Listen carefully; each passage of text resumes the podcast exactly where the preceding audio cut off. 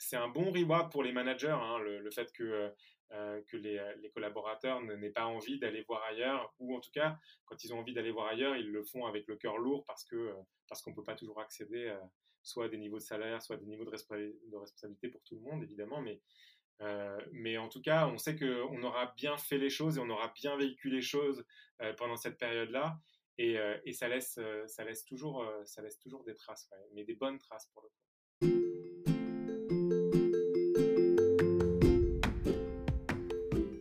Bonjour et bienvenue sur Le Clan, le podcast de Lito sur les personnes qui misent sur les salariés et leur bien-être pour faire fonctionner leur entreprise et les pérenniser. Je suis Caroline et toutes les deux semaines, je vous propose de découvrir des initiatives originales, inspirantes, ou encore des idées sur la manière de booster cette fameuse qualité de vie au travail.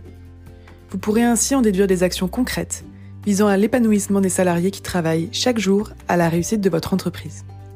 Si vous aimez cette initiative, n'hésitez pas à vous abonner à cette chaîne et à mettre 5 étoiles sur Apple Podcast. Cela nous encourage à continuer à vous présenter tous ces beaux projets. Il ne me reste plus qu'à vous souhaiter une très bonne écoute de l'épisode d'aujourd'hui. Je reçois aujourd'hui Sylvain Baudin, advisor pour de nombreuses startups. Déjà, un grand merci Sylvain de te prêter à l'exercice et de participer à ce podcast. Bah écoute, euh, merci à toi Caroline, euh, merci de, me laisser la parole euh, et merci de, de, me laisser exprimer l'ensemble des expériences que j'ai pu avoir à travers ton sujet qui m'a paru fort intéressant. Nous allons aujourd'hui évoquer comment accueillir et organiser la maternité en entreprise, mais également pourquoi c'est important de prendre ces sujets à cœur au niveau de l'entreprise pour que cela ne relève plus uniquement du manager, comme c'est malheureusement souvent le cas aujourd'hui. Pour commencer et donner un peu de contexte, est-ce que tu peux te présenter ainsi que ton parcours? Alors moi je suis Sylvain Baudin, donc je suis advisor pour, pour des startups comme tu l'as précisé, comme tu l'as précisé juste, juste avant.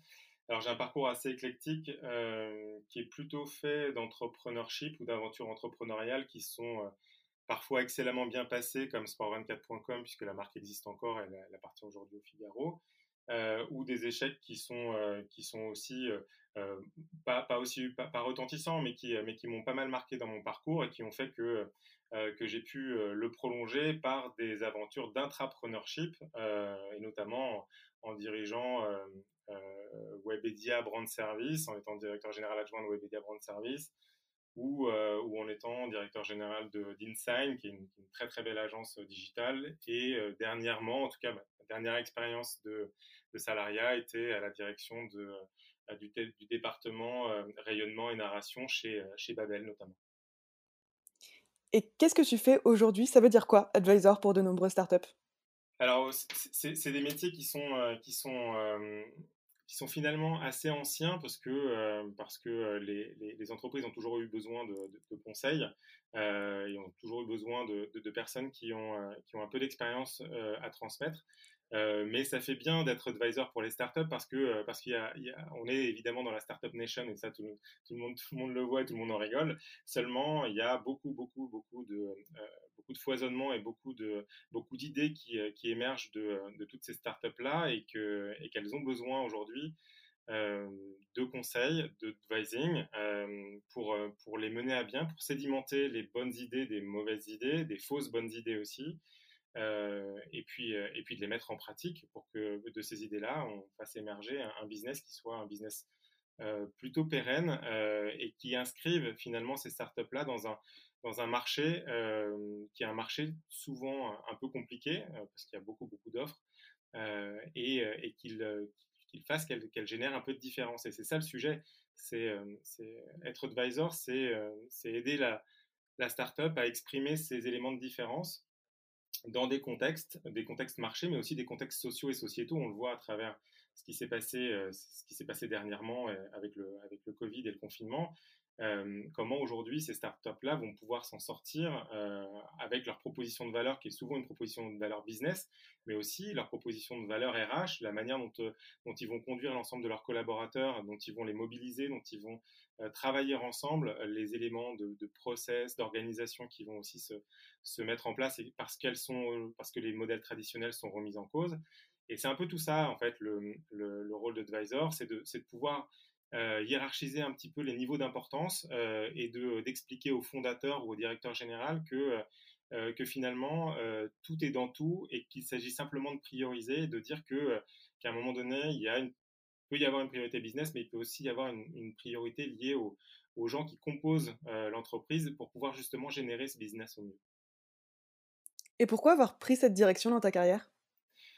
Bah, parce que ça fait, euh, ça fait plus de 20 ans que je suis, euh, je suis dans le monde professionnel, euh, que j'ai 40 ans et que la crise de la quarantaine, on se pose toujours la question de la transmission. et donc, donc être advisor, c'est vraiment l'idée de, de, de, pouvoir prouver qu'on a réussi de pouvoir prouver qu'on a échoué. quels que soient les terrains d'ailleurs, et, et de, de, pouvoir dire bon ben voilà, je peux t'aider à ne pas échouer ou je peux potentiellement t'aider à réussir. Et donc, euh, euh, et de laisser, euh, de, laisser ensuite chaque, chaque entreprise prendre, prendre la direction qu'elle souhaite, mais, en tout cas de poser les bons jalons et de transmettre ces expériences-là ces expériences -là pour qu'elles pour qu'elles soient fructueuses et que finalement faire gagner du temps, faire gagner de l'énergie et potentiellement même faire gagner de l'argent à ces entreprises-là. Et donc dans cet axe de, transmission, il y, a, vraiment un sujet d'échange euh, et de partage qui est, assez essentiel et qui est même dans le cœur des métiers. Si on fait ça juste pour, euh, euh, avoir des jetons de présence dans les advisory boards, on va pas très loin. En revanche, si on indexe nos conseils à une réussite et qu'on y met des KPI avec un retour sur investissement qui n'est pas uniquement pécuniaire, mais qui peut être organisationnel, qui peut être, qui peut être process, qui peut être outil, euh, qui peut être tout simplement RH. Euh, là, on, y retrouve une espèce de, reward, en tout cas de, retour intéressant. Et donc, avant d'être advisor, tu as été amené à manager des équipes assez larges. Donc, j'imagine que tu as eu beaucoup cette fameuse conversation avec une salariée qui vient t'annoncer qu'elle est enceinte. Aujourd'hui, l'annonce d'une maternité est encore un sujet sensible en entreprise. Qu'est-ce que toi, tu avais mis en place pour faciliter cette annonce dans tes équipes et comment est-ce que tu communiques sur le sujet? Alors, c'est intéressant la manière dont tu, poses la question parce que, euh, parce que pour moi, euh, la maternité ou même l'annonce de la maternité n'est pas un sujet sensible. Euh, je crois que c'est même pas un sujet d'ailleurs, et ça devrait pas être un sujet.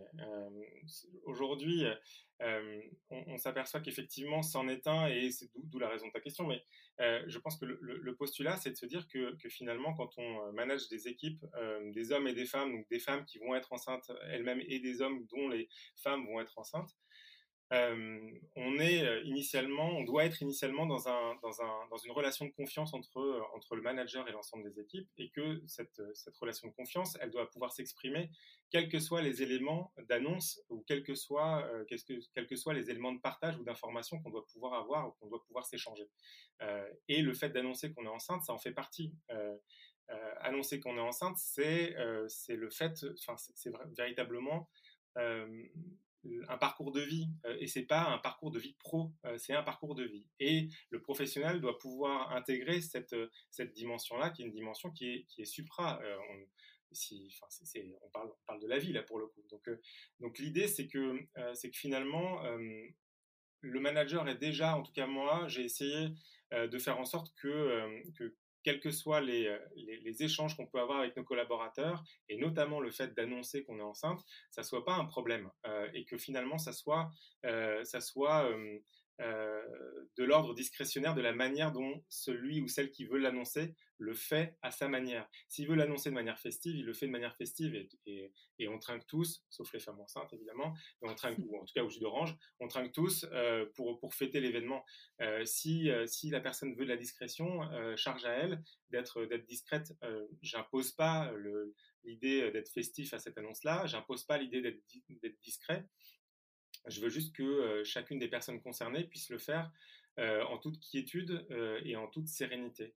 Et, surtout, que, quel est le sentiment préalable, avant même de l'annoncer, que ça ne va pas poser de problème.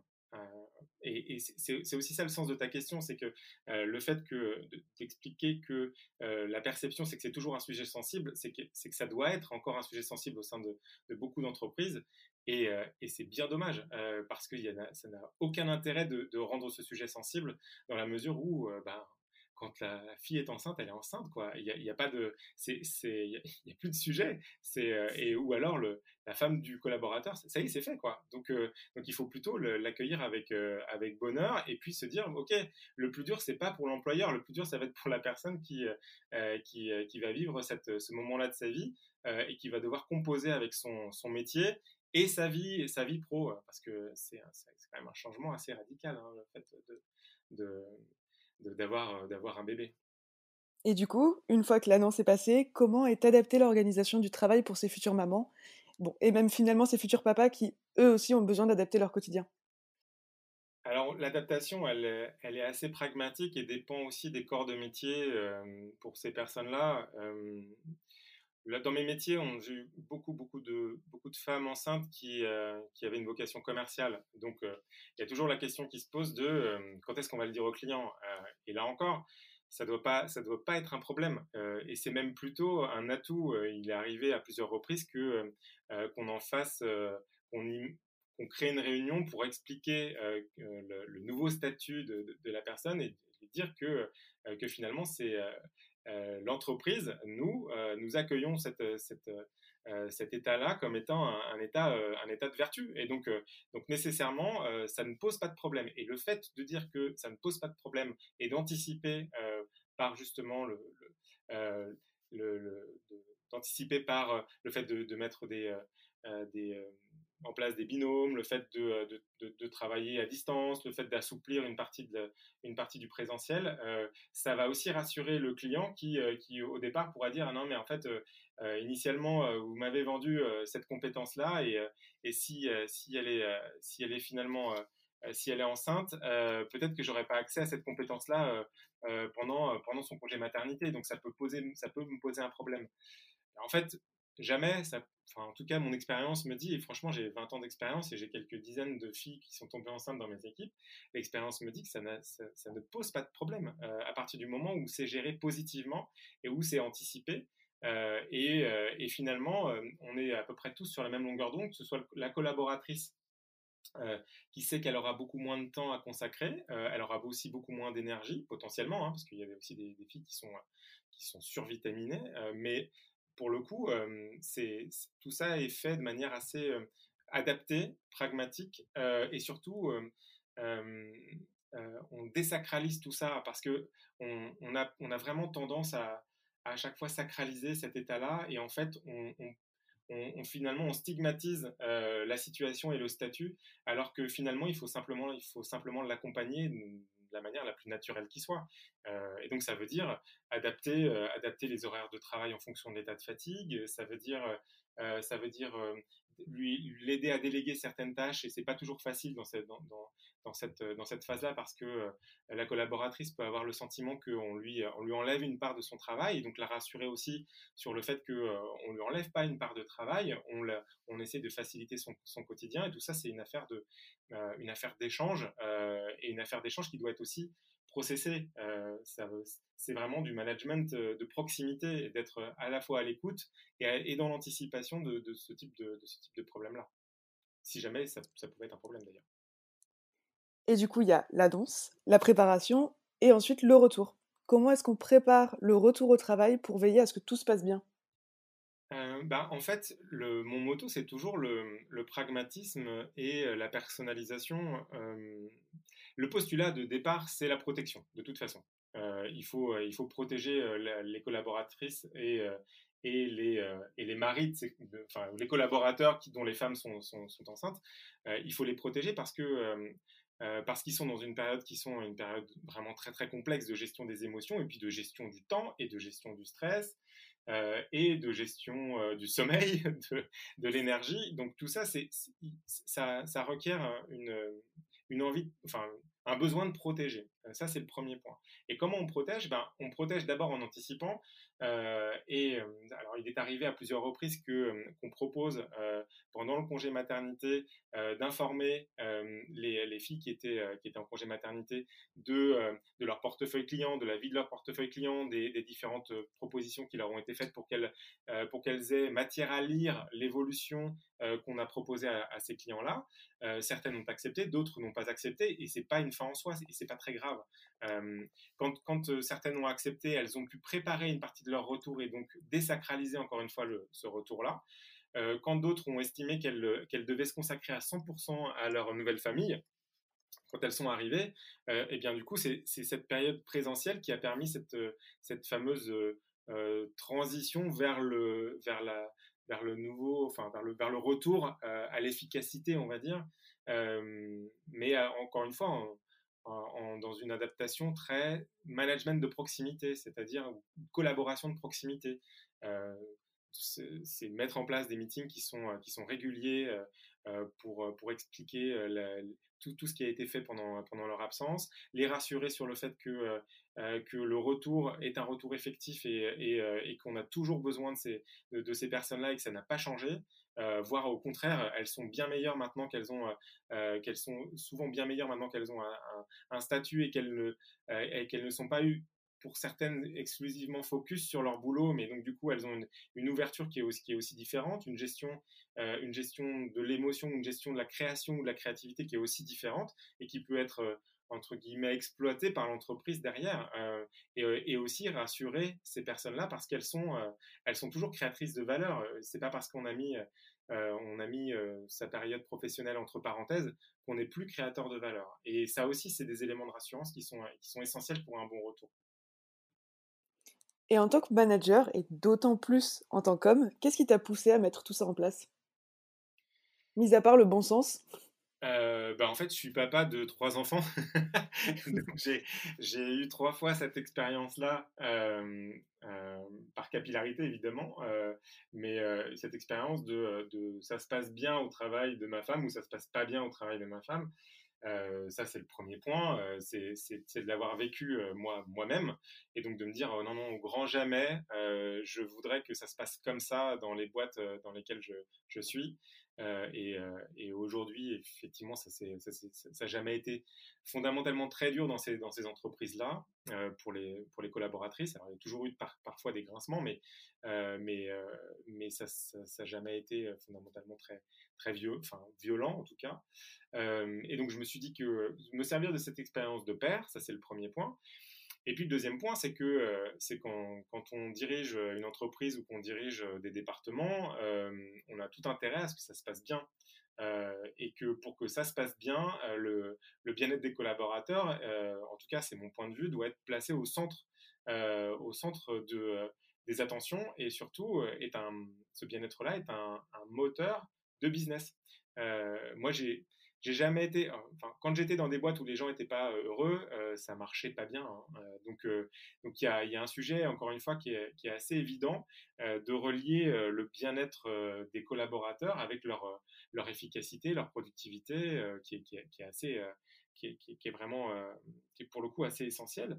Et puis surtout, ça, ça met, il y a des enjeux quand même internes hein, au fait que, que, que il y ait une annonce de de, bébés à, venir, il y a un enjeu interne, euh, notamment sur, euh, sur le fait que, euh, que, que, la personne soit plus ou moins bien accueillie, que l'annonce soit plus ou moins bien accueillie, que les collaborateurs soient plus ou moins bienveillants.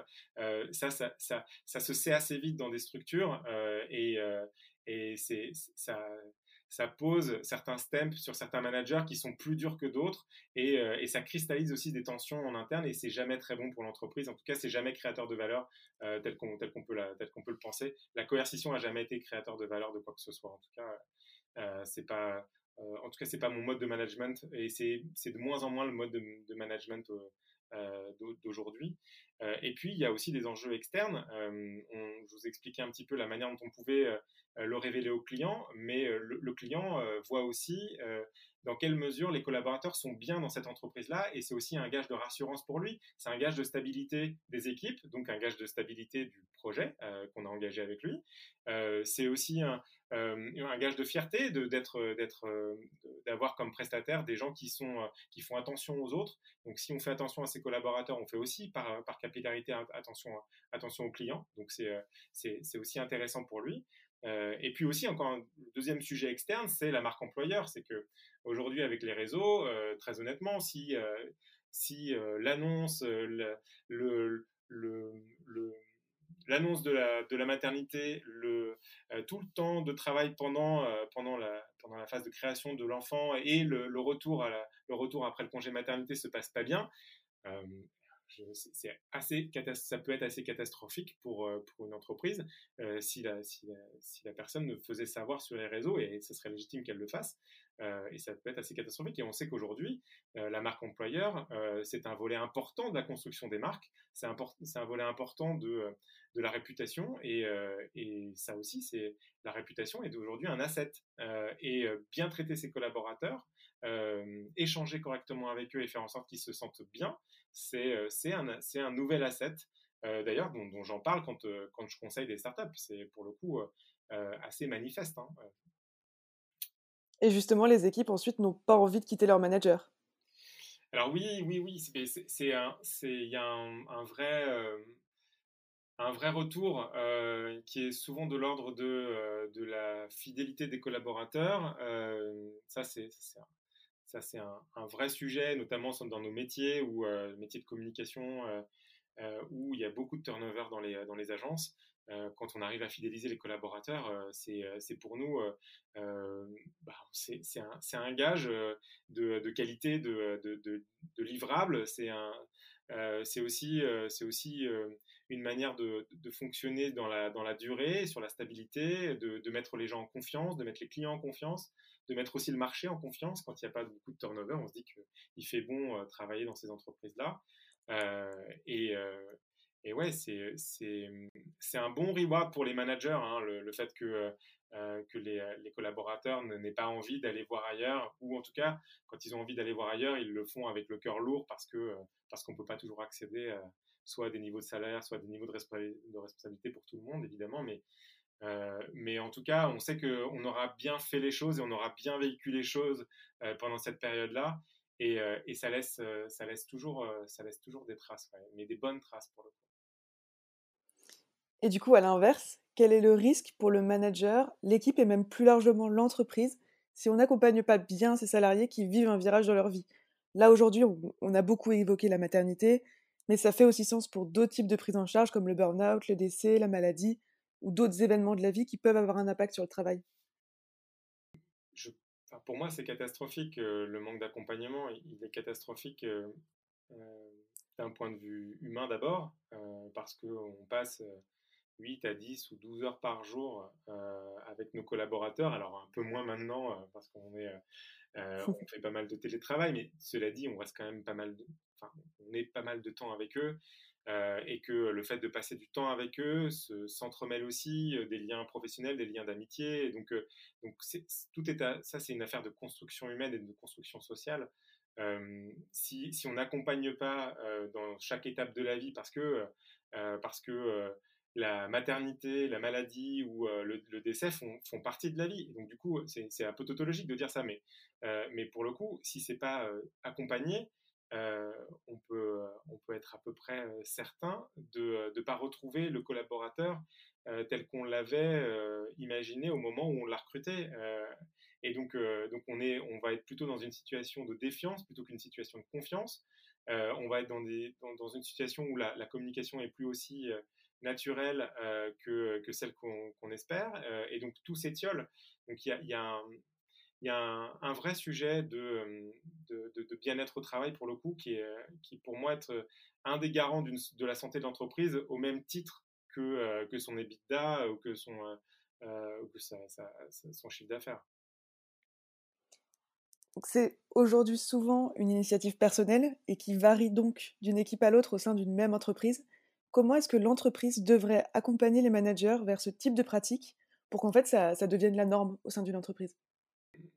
Bah, de plusieurs manières. Euh, alors, c'est, il, faut quand même citer le fait qu'il y a des entreprises qui accompagnent parfaitement. Hein. Euh, oui, heureusement. Euh, effectivement, heureusement. Il y a, mais, mais ça, on le, on le sait parce que c'est souvent les entreprises qui sont alignées, euh, là on parle de maternité, mais qui sont alignées sur tous les, sur tous les accidents de la vie. c'est qu'elles réagissent de la même manière. C'est souvent celles qui, ont, qui proposent à leurs collaborateurs des, des prévoyances, des mutuelles, des complémentaires santé, des tickets resto.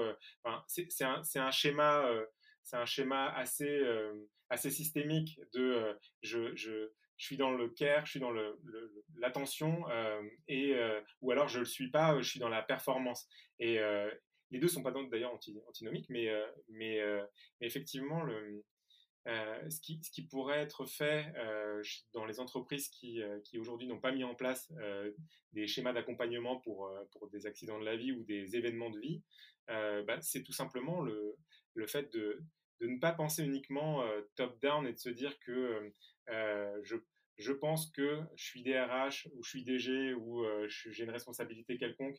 Je pense que c'est ce qu'il faudrait faire, mais plutôt travailler sur l'intelligence collaborative et faire remonter les bonnes pratiques qui sont pas toujours sues ou connues. Ça, ça, a été, ça a été mon cas dans certaines expériences et dont on et qui, et qui se passe et qui se passe bien dans l'entreprise.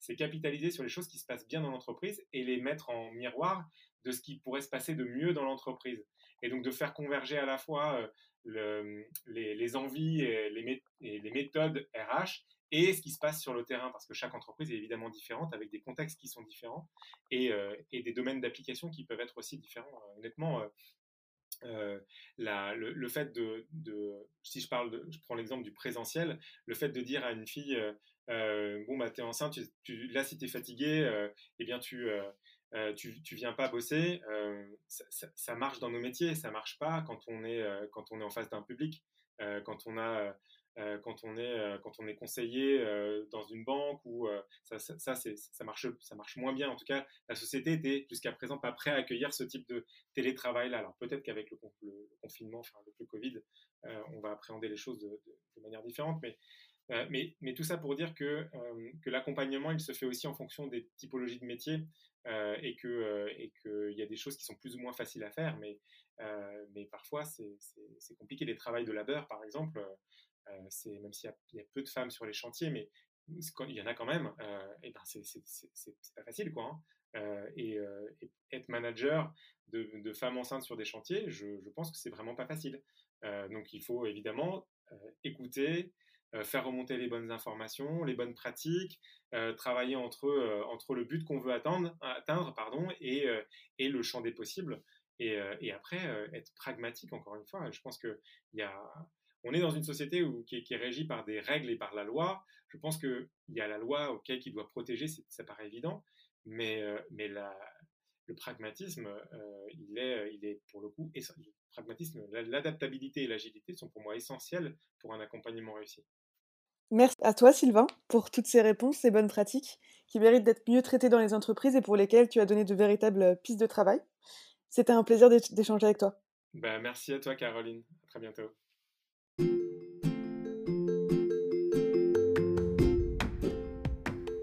Encore une fois, un grand merci à notre invité, mais aussi à vous de nous avoir écoutés et de nous suivre. Si vous avez aimé ce podcast, n'hésitez pas à le noter et à nous envoyer des mots d'amour sur les réseaux sociaux ou encore par mail à l'adresse podcast@lito.co. Pour ma part, je vous donne rendez-vous dans deux semaines pour le prochain épisode du podcast Le Clan. À bientôt!